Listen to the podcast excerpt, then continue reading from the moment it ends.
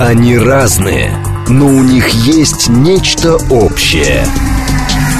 Они угадывают курсы валют, знают причины кризисов. Их мишень – события. Эксперты отвечают на ваши вопросы в программе «Револьвер». Программа предназначена для лиц старше 16 лет. 10.07, столица радиостанция «Говорит Москва». У микрофона Евгения Волгина. Всем доброе утро. Программа «Револьвер». Прямой эфир. Алексей Зубец. С нами директор Института социально-экономических исследований финансового университета при правительстве. Алексей Николаевич, здрасте. Добрый день. Наши координаты 7373948, телефон, смски плюс 7925 8888948, телеграмм для ваших сообщений «Говорит Москобот». Смотреть можно в YouTube-канале «Говорит Москва». Стрим там а, начался, поэтому, пожалуйста, подключайтесь. Решили мы, думали, думали, думали, много тем подготовили, но начнем с чего? А начнем с вина. Начнем с вина, потому что две новости любопытные пришли. Виноделы Франции, во-первых, столкнулись с падением продаж, из-за чего скопились излишки продукции. Теперь Евросоюз направит 200 миллионов евро на программу поддержки, которая предусматривает уничтожение вина.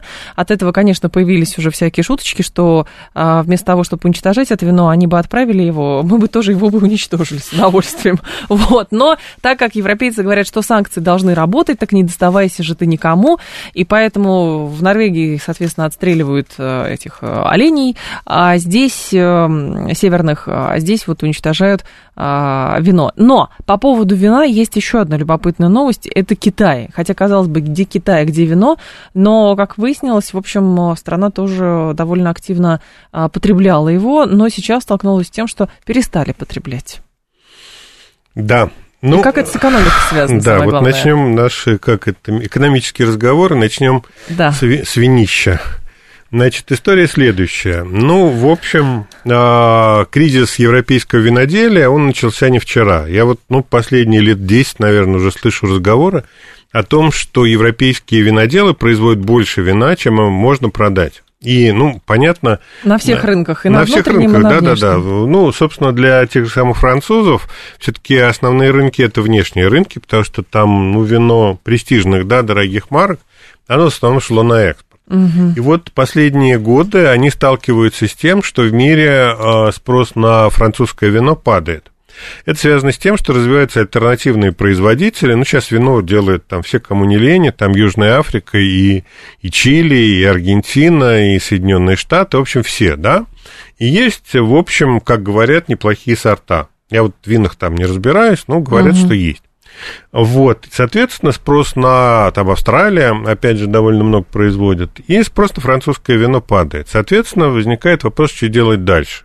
И европейское правительство, европейские правительства, это не только Франция, это там Германия, тоже крупный производитель вина, а вот а, предлагает а, фермерам два варианта.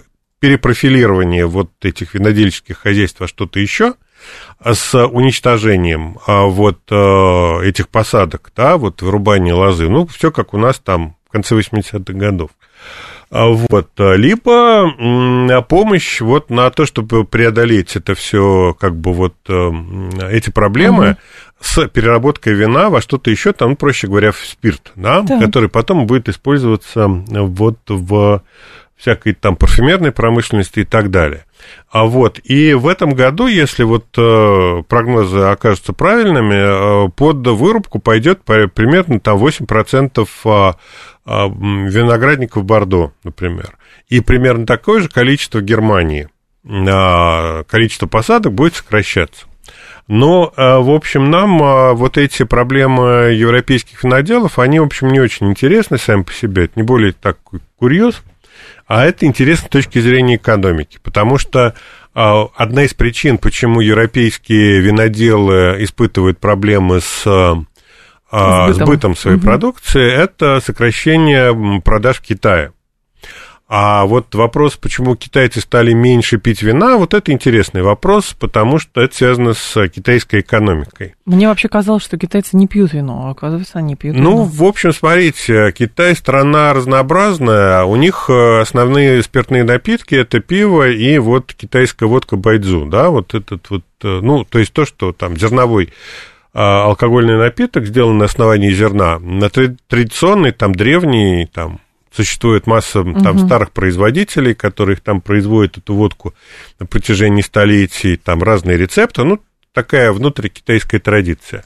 Вот. Но когда Китай стал европеизироваться, туда пошли европейские виноделы и стали продавать там свое дорогое вино, да. и оно превратилось в предмет престижного потребления. А, ну, надо понимать, что в Китае есть собственное производство вина, оно там всегда было, но все-таки вот бум – это вот импорт э, европейских там и австралийских вин. Угу. А потом в Китае началась борьба с коррупцией, и э, вино, которое очень часто дорогих престижных марок, которое раньше часто использовалось в качестве взятки, оно перестало быть популярным. Ну, потому что это вот взятка. Потом у Китая испортились отношения с Австралией, которая вступила в антикитайский блок АУКУС возглавляемые американцами. Перестали покупать австралийское вино. Но они просто ввели пошлины на австралийское mm-hmm. вино, и, естественно, его приток в Китай резко сократился. Так. Вот. А, и а, а, вот это вот престижное демонстративное потребление, в том числе с потреблением, опять же, вот европейского вина дорогого, оно стало преследоваться в Китае. Вот, а если, ну и, соответственно, вот потребление стало мигрировать в сторону а, такого традиционного, а, традиционных стандартов, где как раз пиво и водка.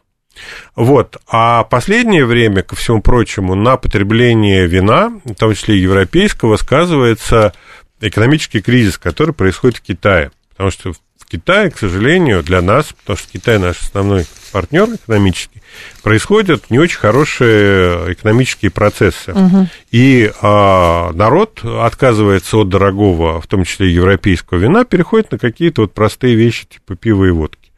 Вот. И то, что на сегодняшний день в Китае самые пострадавшие компании, а, которые, ну, стоимость которых на бирже падает, причем угу. падает очень серьезно, это как раз винодельческие компании, виноторговцы, говорит о том, что, к сожалению, в Китае не все благополучно с экономикой. А китайцы, насколько я понимаю, а, проявляют интерес к российской продукции пищевой. И в данном случае теоретически может ли российское виноделие, с вашей точки зрения, а, в силу ряда причин, например, заместить Заместить точно нет. У нас нет, нет у нас нет Таких объемов, да? у нас производство вина, оно растет в последнее время, но внутреннее производство, оно недостаточно даже для удовлетворения угу. внутреннего спроса. Надо понимать, что страна все-таки у нас холодная, северная, и количество мест, где растет виноград, оно ограничено. Вино из морожки можно сделать. Ну, так я вот, я, мне вот нравится сливовец, например, или, или сидр, например. Ну, Но понятно. сидр, он уже делается достаточно широко, кстати, многие вот сорта сидра, которые там на российском рынке продаются под европейскими брендами, под красивыми угу. латинскими названиями, названиями да. на самом деле все это сделано либо У в Беларуси, либо в России. Это правда. Вот. А вот мне нравится сливовица. Ну, е, кстати, о птичках у китайцев и у японцев очень популярна водка, ну, не водка, вино, сделанное на основании а, сливы. То есть вот как виноград, только слива. Понятно.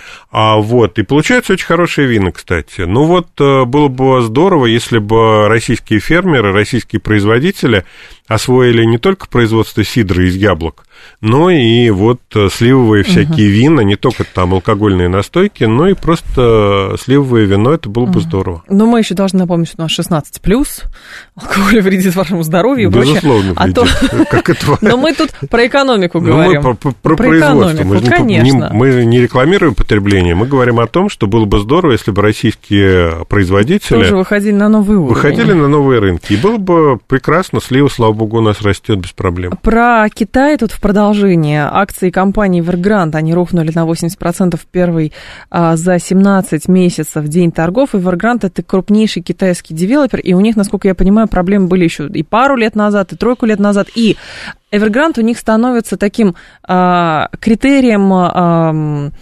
уровня а, здоровья в, значит, девелоперского рынка. И оказывается, не все так хорошо. То есть почему новости о ситуации с Evergrande а, выдается как тревожный фактор в принципе для мира недвижимости, и что каким-то образом это может коснуться и внешних рынков? А, может коснуться внешних рынков, потому что эта компания много занимала на внешних рынках, а, ну, на американском рынке, размещала там свои облигации угу. и так далее. А плюс к этому она владеет, помимо вот за, ну, бизнесом застройки, да, строительным бизнесом, да. она владеет много чего другого. Там разные там, сектора экономики, вплоть до производства автомобилей. Но главное для них это производство, вот, строительство, да, производство жилья. А проблема состоит в том, э, кстати, о проблемах Китая, а проблема состоит в том, что китайское население перестало расти.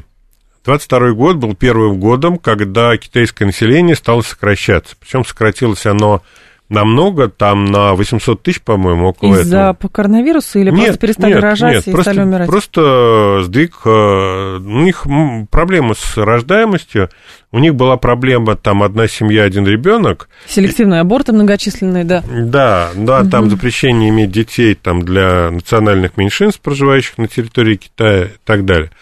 А, ну, много детей, да, там были квоты, но квоты более мягкие, чем для а, вот, коренного китайского населения, тем не менее.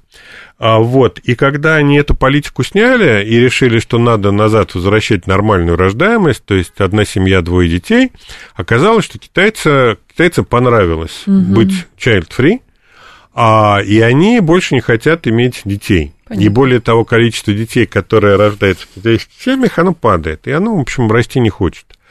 А, вот, то есть э, люди заточены на карьеру, на благополучие, на красивую там веселую жизнь, ну и так далее и тому подобное. Вот, то есть э, они убили вот это вот э, традиционные стандарты поведения, подразумевающие многочисленное потомство, многочисленных детей, а назад оно не возвращается. И в результате Китай сегодня относится к числу наиболее быстро стареющих, быстрее всего стареющих стран мира а количество молодежи невелико, количество стариков, а у них высокая продолжительность жизни а, в Китае, оно растет. А, возникает проблема с а, вот как бы молодежью, численностью молодежи, а раз нет вот расширения семей и детей рождается не очень много, то возникает вопрос, а зачем строить дополнительное жилье? То, что и так его построено много. Да, там действительно улучшение качества, все такое, но а, вот, а, в принципе, весь а, строительный бизнес, он попадает под большие проблемы. Это первая история. И вторая проблема состоит в том, что Китай все-таки страна, которая выросла за последние там несколько десятилетий на дешевой рабочей силе. Надо это признать, что главный фактор экономического роста в Китае – это дешевая рабочая сила. Угу. А сейчас китайская рабочая сила перестает быть дешевой. Более того, там во многих местах на производстве там зарплата у китайских рабочих выше, чем в России, причем значительно. Вот. И а, экспортный потенциал Китая, его ставят под сомнение его конкуренты, такие как Вьетнам, там, Малайзия, другие, которые, у которых дешевая сила остается, э, рабочая сила остается более дешевой. Вот. То есть Китай теряет свои основные экономические преимущества, на которых вот построено китайское экономическое чудо. И это большая проблема, потому что вот они производят много товаров и услуг, а внутри, угу. ну, то есть у китайцев была такая, как бы сказать, фишка перейти с внешнего потребления на внутреннее. Вот э, те товары, которые они раньше поставляли в Европу, Америку, по всему миру. Теперь мы будем продавать внутри страны, потому что китайцы стали а, более платежеспособными, и они вот могут купить много из того, что было раньше произведено на экспорт. Но проблема стоит в том, что стандарты качества жизни в Китае остаются низкими. И большое количество из тех товаров, которые производятся на экспорт, самим угу. китайцам не надо. Ну, там, игрушки те же самые, например, которые производятся на весь мир, да, и в результате у Китая начинают серьезные экономические проблемы, которые, в общем, не надо преуменьшать. А вот системные проблемы Китая, они, в общем, весьма велики. Плюс к этому надо понимать, что Китай на протяжении многих лет строил внутреннюю пирамиду госдолга. То есть они финансировали тот самый высокий экономический рост за счет избыточных расходов угу. на инфраструктуру. 40% ВВП, которые они тратили, но это огромные деньги, но это совершенно избыточные расходы. И в результате вот эта пирамида госдолга, она в том числе догоняет Китай. Кстати, с Эверграндом та же самая история. Они долгое время пытались развиваться за счет наращивания долга. Кончилось это вот большим банкротством, и там э, назревает еще одно банкротство, второй по объему застройщик, застройщик он тоже дышит на ладан и ходят слухи о том, что он вполне может разориться. А это будет уже проблема гораздо более крупная, чем угу. вот тот самый РВР Грант. По свежим новостям, а, еще по нашим, я предлагаю пройтись, потому что тут с самого утра появилась а, значит, а, публикация от экономиста Михаила Задорнова, который говорит, что Россия не может вернуть из Индии зависшие рупии, покупать на них нечего, а продали там, говорят, в пересчете на доллар, на 30 миллиардов долларов нефти и нефтепродуктов. И Задорнов говорит, что это один из факторов ослабления рубля. То есть мы продолжаем э, искать, смотреть, а все-таки что произошло. Экономист, это бывший глава а, значит, Минфина, Банк ВТБ-24, открытие вот Михаил Задорнов. У него такая версия. Имеет она под собой основание или про что это? А, в какой-то степени да, но надо понимать, что зависшие рупии в Индии это один, один из факторов, но при этом не главный. Значит, там 30 миллиардов долларов – это экспорт России там за, за, за какое-то не очень длинное время, там за там, несколько недель, там 2-3 недели. Да. Так. А вот, поэтому, ну да, действительно, это проблема, но преувеличивать ее объемы я бы не стал. А главная проблема, с моей точки зрения, в падении рубля состоит в том, что а, экспортеры а, сознательно сдерживают валюту, продажи валюты на российском рынке.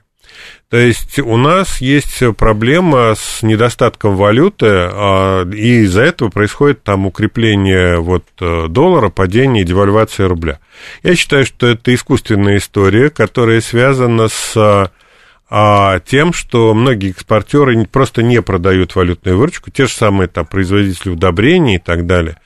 Вот, но при этом Минфин, вернее, не Минфин, а ЦБ по каким-то причинам не заставляет экспортеров продавать эту выручку, просто вводить обязательную продажу. Но это же было в прошлом году сделано, насколько я помню, указом президента, а потом, соответственно, им позволили... Ну, в принципе, повторить такую историю это. можно и можно. сегодня, но угу. почему-то вот родное правительство этого не делает. Из этого у меня возникает подозрение, ну, которое мы обсуждали на прошлой передаче, неделю назад а, про то, что это некая сознательная игра, рассчитанная на девальвацию рубля.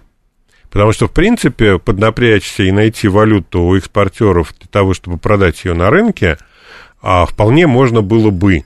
Но этого никто не делает, значит, тот курс рубля по отношению к доллару, который есть сегодня, это то, как бы, чего хотят российские финансовые власти. Чтобы что?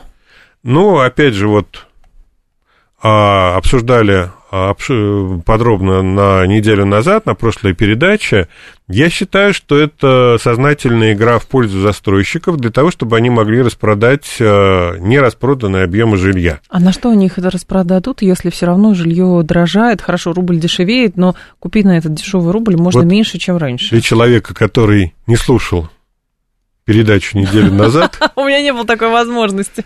Да. Повторите, пожалуйста, для Краткое повторение. Ну, а, еще, если кто хочет, то читайте канал «Река Смородина», там вот я Там есть разъяснения, Там подробные разъяснения, там а, много постов. Это мой маленький каналчик, я его никогда не продвигал, но, в общем, там, мысли интересные. Мысли, там мысли там некоторые, мне кажется, что они интересны. Так. Значит, механизм следующий. А, сознательное сдерживание а, рубля, продажи рубля, валютной, вернее, извините, валюты на рынке. Из-за этого происходит девальвация рубля. Девальвация рубля вызывает инфляцию.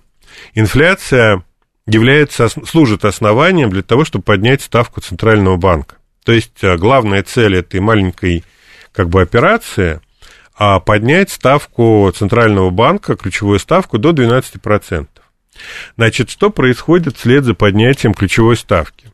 А рыночная ипотека, продаваемая, предлагаемая на нормальных рыночных условиях, она резко дорожает, потому что, ну, понятно, что ипотека подтягивается к ключевой ставке Центрального банка. Угу. Но в стране есть такая вещь, как льготная ипотека, и российские застройщики в основном работают именно с льготной ипотекой, а не с рыночной. То есть а, в нашей стране создан механизм, при которой там материнский капитал, например, можно потратить только на, ну, практически всегда можно потратить только на э, новостройки. Угу. Льготная ипотека, субсидируемая государством, она не на, не на жилье вообще. она на а, льготную, вернее, только на новостройки, да? То есть а, правительство субсидирует а, ипотеку, которая предназначена для продажи новостроек. Так вот, а, когда рыночная ипотека дорожает, льготная ипотека не дорожает. И возникает разница между льготной ипотекой и рыночной ипотекой. Поэтому увеличение ставки Центрального банка, которая мотивируется инфляцией, которая в свою очередь вытекает из девальвации рубля, приводит к тому, что рыночная ипотека становится слишком дорогой для людей. После этого люди, которые хотели взять а, обычный рыночный ипотечный кредит, смотрят и выясняют, что они могут взять только льготную ипотеку, которая на новостройке. И они а, выстраиваются в очередь а, к застройщикам, чтобы покупать новостройки. Поэтому вот эта вся история с девальвацией рубля и ставкой Центрального банка, с моей точки зрения, имеет одну цель – а распродать запасы недвижимости, непроданные э, запасы недвижимости, которые есть у российских застройщиков. Вот комбинация вся это имеет, ну, я не знаю других. Для меня совершенно очевидно, что а, нынешняя ставка 12% при инфляции, которая у нас сейчас есть, там 6-7% в годовом исчислении, но она совершенно избыточна. А возникает вопрос, кому и зачем нужна высокая ставка? Но я вот, э, размышляя, там, раскинув мозгами, нашел только одних людей, которые зарабатывают на высоких ставках Центрального банка.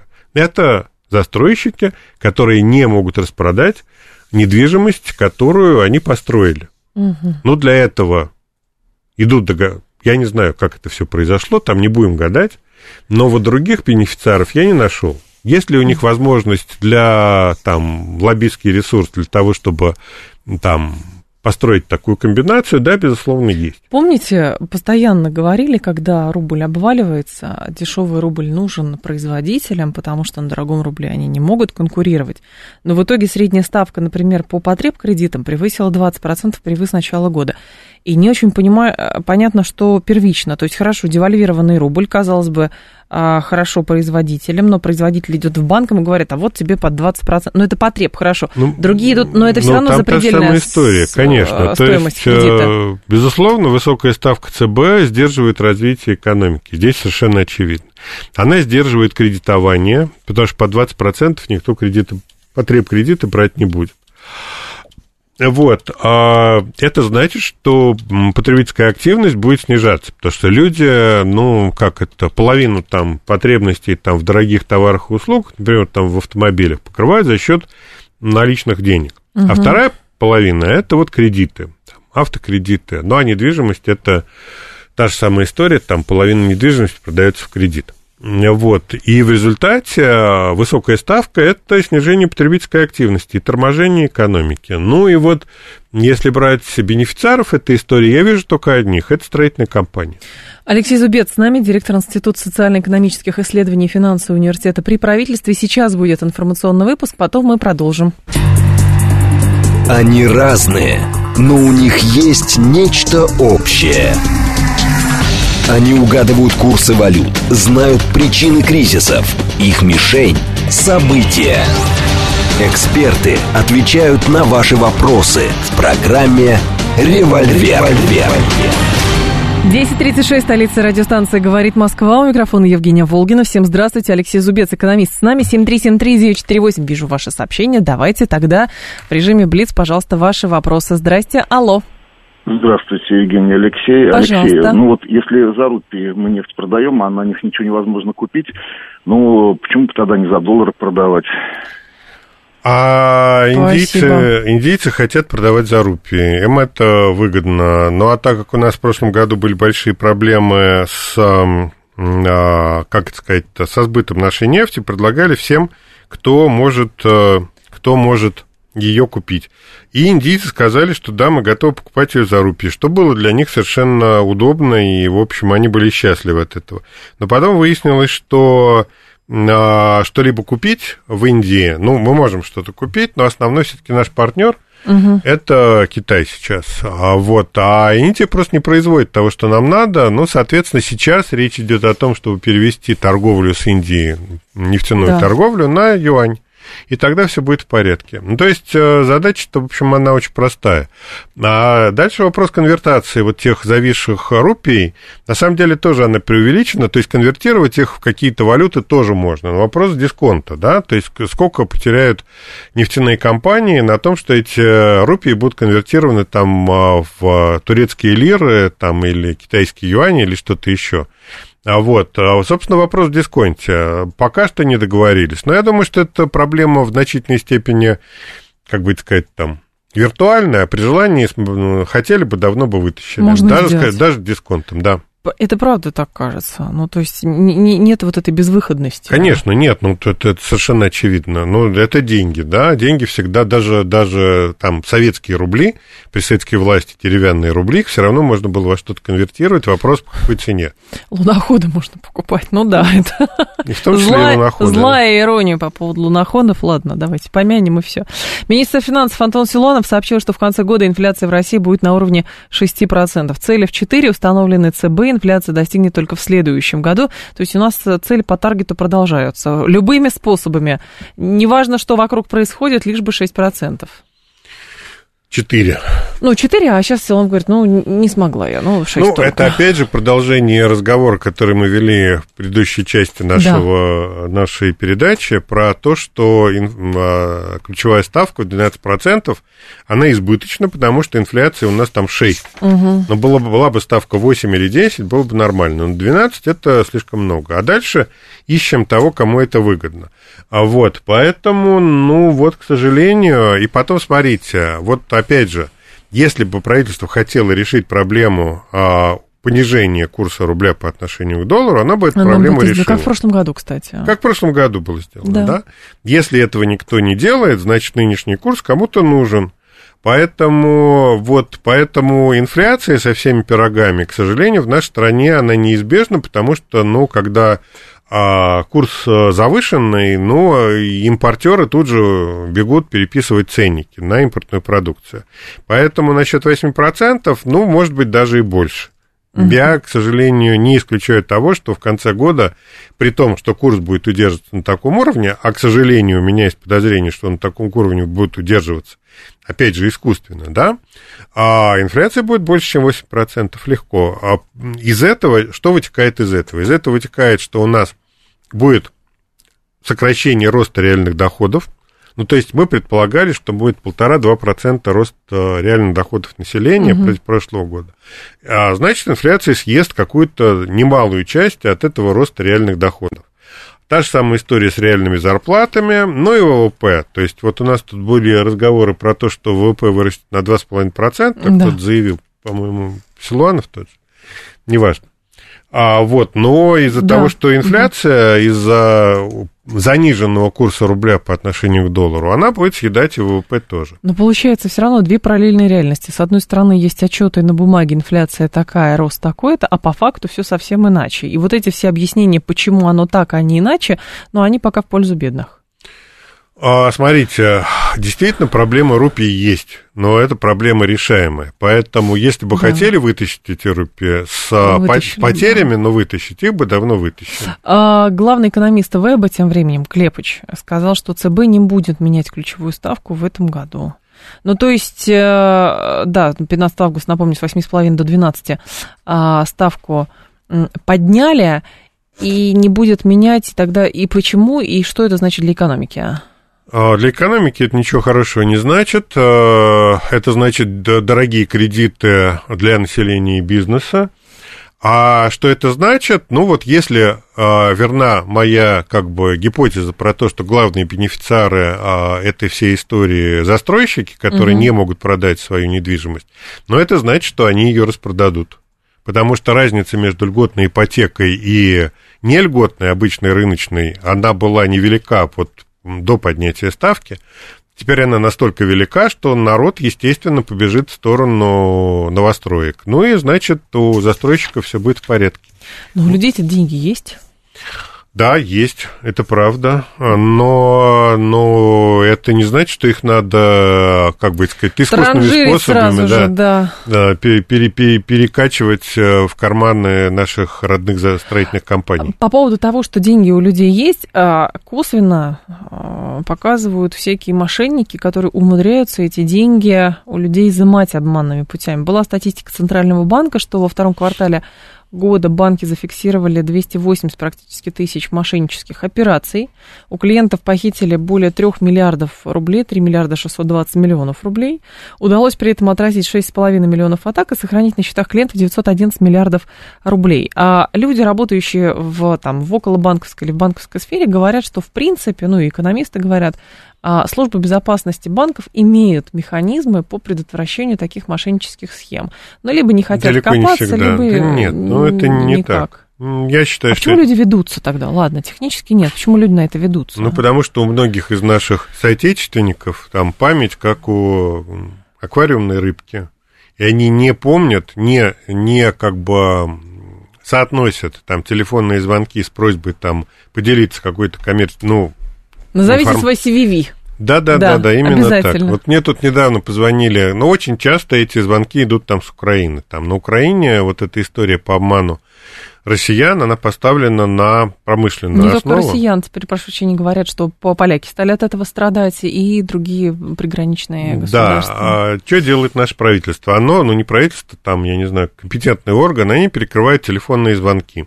А вот по телефону, когда идет там какое-то количество, большого количества звонков из какого-то там украинского колл-центра на российскую территорию, ну, автоматически их отсекает. Да. Теперь эти замечательные люди звонят не по телефону, они звонят через WhatsApp и Viber. Да. Если вам а, Сбербанк звонит на Viber и просит назвать, э, там, я не знаю, размер вашей зарплаты и, что у вас там с кредитом. Это точно мошенники. Ну, да. это точно мошенники. Вот Сбер не будет звонить через Вайбер.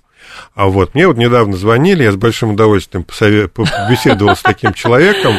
Так. А вот, а, удивительные, вот, а, то есть мне, ну, понятно, что мошенники, я это сообразил сразу, потому что мне позвонили на Вайбер, а вот, и мне начали рассказывать какие-то истории. Ну, я ради интереса не стал вешать трубку и не стал спрашивать, чей Крым, а, вот, а, а стал с ним беседовать, чтобы понять, какие механизмы они вот а, а, придумали, да, для того, чтобы выманивать деньги. А, ну, это удивительные вещи, какой-то абсолютный, ну, там не буду длинный Понятно. разговор, это уровень абсолютного примитива, на который, в общем, к сожалению, россияне ведутся. А там мне пытались выведать э, размер моей зарплаты, а где я храню деньги, ну и так далее. Я их спросил, ребята, вы Сбербанк, ну вы вам там... Вы же знаете, Вы же все знаете, деньги, да, я храню деньги. Вот. А, ну и, в общем, это ничем не кончилось, разговор был смешной. Так вот, а, это к тому, что... К тому, что, к сожалению, очень многие россияне а, не обладают достаточным критическим мышлением и почему-то думают, почему-то очень верят там звонкам из разных там компетентных органов. Которые говорят про деньги сразу. Которые говорят про деньги. И люди тут же встают по стойке смирно и выдают там всю информацию. А квартиры продают по схемам мошенников. Была статистика, что в Москве там больше 20 квартир за полгода продали ну, да, через причем там были да. какие-то люди, которые там типа профессор какого-то университета на это попался, да. вот, ну, в общем, очень, что, что, что странно, что он там преподает в своем университете. Ну, не знаю. Вот, то есть, бывает. еще раз, больше критического мышления и соотносить вот то, что вам говорят по телефону, ну, с какой-то объективной реальностью. Слушатель говорит, это потому, что вам не позвонил старший следователь УВД по Рязани из-под Свернополя, они знают. Нет, мне звонил недавно человек с характерным говором, говорит, что это УРО района Кузьмынки. Вот примерно так это было сказано. Я говорю, а что хотели? Да, хотел спросить, чей Крым. Я говорю, а ты не знаешь. И все, он положил трубку. Ну, как бы, они тоже секут сразу, что, в общем, люди не Ну, я долго, я долго пытался изображать, что я повелся. Он со мной долго говорил. Мы там, наверное, минут 10 с ним обсуждали финансовое положение моей семьи. А, мне звонили, а, тут недавно звонили э, с а, требованием явиться в военкомат. Да, вы что, вы пошли да. для сверки данных? А, причем, причем с точки зрения вот э, качества звонка, построения звонка, это очень хорошо было сделано. Ага. Это был некий убедительный голос. Во-первых, это была некая диалоговая система. Это был робот, понятное дело, но робот, который мог поддерживать диалог. И было, было полное ощущение, что со мной беседует какой-то такой кондовый вояка, который, угу. который требует, чтобы я там явился на войну завтра. А вот, а, ну, в общем, если бы я был, в общем, как это, не в том возрасте и а, как это... Не с таким критичным мышлением. Не с критичным мышлением, но я бы повелся. Нет, да. а, а чего хотел? Ну, Чтобы вот, я пошел в военкомат. Нет, если бы вы пошли в военкомат, ну, и дальше что? Ну, так таких, как я, туда придет там 10 тысяч, да? И, и чтобы что? И чтобы паника началась. А потом а, они это сфотографируют, началась. что вот в России бы там вот. очередь в военкомат. А, вот оно что. А тоже есть такие, что убеждают, э, вот была новость. Нет, поджечь. Сколько это? Поджечь, поджечь коктейль Молотова сделать, там, кинуть что-нибудь. Нет, такого не было. Такого мне еще не предлагали. Товарищ, не ведитесь, пожалуйста, не ведитесь никаких мошенников. Тем более никакие пенсионные фонды, Сбербанки, госуслуги, никто по добру, по, по здорову, скорее всего, смс-ку пришлют, приходите, пожалуйста, а может быть, даже и забудут вообще, если вам что-то надо. Обычно у нас в государстве ну, работает, нам самим нужно куда-то прийти, да, чтобы нам вот оказали услугу. Сейчас пошло мошенничество смешное тоже, тоже оттуда же, из тех же каналов, что звонят э, из госуслуг, и предлагают перевести депозит, который в банке там под низкий процент, да. а у нас тут высокий процент. Вот, в госуслугах. В госуслугах. Вот, так что... Это похоже на детское представление об экономике. А что сложного, если каждый человек друг дружке будут приводить по рублю, и вот у каждого в день будет по 145 миллионов, потому что каждый житель... Ну, это вот детское представление об экономике, правда. Но, к сожалению, оно... К сожалению, люди, ведутся. доверчивые. Вот, вот нас, в этом проблема. А, так, 7373948, телефон прямого эфира. Так, вам позвонил ЦБ, чтобы спасти ваши деньги. ЦБ как... мне тоже звонил, кстати. ЦБ... Да, мне а у моей матери, ЦБ. кстати, увели, которой 85 лет, которая вполне пожилая женщина, вот, но у нее увели довольно серьезную сумму из э, Сбера, кстати, ага. просто звонком, типа, вот мы звоним из ЦБ. И все. Будьте внимательны, пожалуйста. Здрасте, слушаем вас, алло. Добрый день, Сергей Да, Алексеевич. слушаем, алло. Вы начали с алкоголя и да. его связи с экономикой. Так. Вот такой вопрос. Число смертей, связанных с алкоголем, у нас, по данным Росстата и Минздрава, где-то в год э, порядка 47 тысяч. Причем доказано там, как у них, что с, э, в основном это наибольший вклад в смерти угу. людей трудоспособного возраста. Так, ну то есть ущерб очевиден. Вопрос такой, вот скажите, Алексей Николаевич, почему у нас на официальном уровне ни в, ни в отчетах правительства, нигде, вот я не слышал, может вы слышали, а какой убыток несет экономика от алкоголя? Где об этом прочесть? Почему правительство не отчитывается? Ни Росстат данные не дает, ни правительство. Что-то боятся? Дают, кстати. Вот, например, Минздрав регулярно дает статистику по поводу смертей. Росстат тот же сам по поводу смертей трудоспособного Но населения. Тут именно в виду другая от... вещь. Сколько это в деньгах? Сколько в деньгах, понятно. А, видел оценки такие академические, да, то есть там в, в разных журналах э, научных, да, вот, э, ну, еще складываются потери э, от э, вот смертей, да. Ну, во-первых, это медицинские расходы, это лечение людей, которые там вот страдают из-за того, что больны алкоголем. А вторая – это преждевременные смерти, то есть не до, не до заработанной ВВП, страны, вот теми угу. людьми, которые умерли раньше срока. Ну и третье, это всякого рода преступность, ущерб, когда там люди по пьяни там а, жгут, там уничтожают всякое имущество и так далее. Такое тоже. Ну, оценки есть. Вот сейчас не готов а, на вскидку их озвучивать. К следующему разу найду эти оценки, приведу. А, ну или вот опять же опубликую себя в канале э, «Река Смородина». Угу. 73739. Вот, наверное, это проще всего. Можно и так сделать, да. 7373948, телефон прямого эфира. Тут есть еще что любопытно, любопытно. Это про мошенников мы поговорили. Но при этом, а, значит, число неплательщиков по кредитам за год увеличилась на 3,3 миллиона рублей. Люди, с, о, миллиона просто в, в лицах. А, больше, чем годом ранее, известие со ссылкой на данные Федеральной судебной службы судебных приставов. Люди активно стали пользоваться банкротством, процедурой, или люди просто не платят по кредитам? Просто хорошо платили в прошлом году. На самом деле, а, вот, на, вот, ну, в моменты всякого вот напряжения экономического, любого там, угу. политического, кого хотите, это действует на людей дисциплинирующе. Ну и, соответственно, вот в прошлом году на фоне там начала там всяких экономических неприятностей в нашей стране народ, во-первых, не брал кредиты, брал гораздо меньше а просто кредитный рынок умер там на какое-то довольно длительное время, на несколько месяцев. А, во-первых. Во-вторых, те, кто как бы вот мог, он все платили. А вот сегодня берут больше кредитов и, ну, и расслабились. Отсюда угу. рост э, просроченной задолженности, хотя, если мы возьмем э, как бы общее, да, там общее отношение к кредитам, то я бы не сказал, что у нас сейчас в стране, во-первых, кредитный бум, а во-вторых, рост просроченных кредитов. То есть народ на кредиты, ну, опять же, вот и с ростом ставки берет кредиты гораздо в меньшей степени, ну и, в общем, я, я не сказал бы, что у нас сейчас какие-то проблемы с не, не платежами по кредитам. Есть какие-то проблемы по сравнению с прошлым годом. Угу. А, собственно, вот э, по этому году каких-то вот критических э, неприятностей мы пока не видим. 7373948, телефон прямого эфира. Давайте вас э, послушаем. Здравствуйте, алло. Алло. Здравствуйте. Да. Здрасте. Меня зовут Марина. Да, Марина, пожалуйста, ваш Меня вопрос. по поводу, значит, махинаций, значит, вчера буквально звонок. Так. Мама, мама, и знаете, плач, ну, я сразу поняла, что не натуральный, но очень похожий мамочка моя родная, спасай меня, я попала под машину по моей вине, и нога у меня, ну, водитель сказал, да, надо сто тысяч, и он э, не будет претензий предъявлять, ну, понятно. а меня увезли в больницу и прочее, прочее, прочее.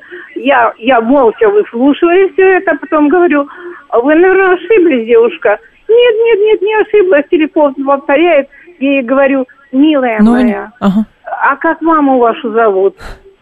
Молчание. Молчание, ну, я понятно, говорю, да. Я говорю, милая, до свидания.